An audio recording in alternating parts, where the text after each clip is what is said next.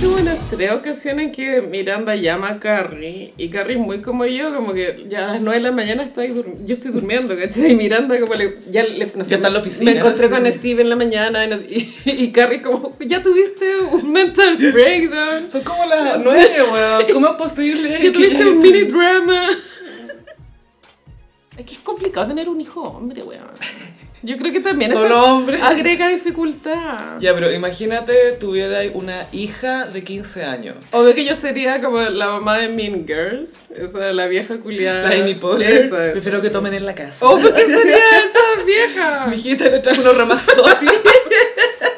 Caga alguna y la- las adolescentes como, oye, llegó esta vieja culiada. Ay, la señora, siempre usa zapatos, siempre usa calzas esta señora. cringe.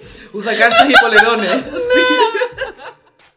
Ya, una cosa es que tu amigo le dé marihuana a tu hijo y otra es que un desconocido.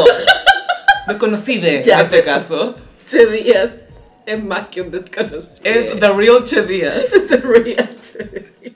¿Tú crees que Kylie Minogue quería sacar? Padam, padam. Para- No, Para. ella lo hace por los gays. ¿Has cachado este clip de Kathy Griffin que está como en un backstage y dice I need to talk to a gay person?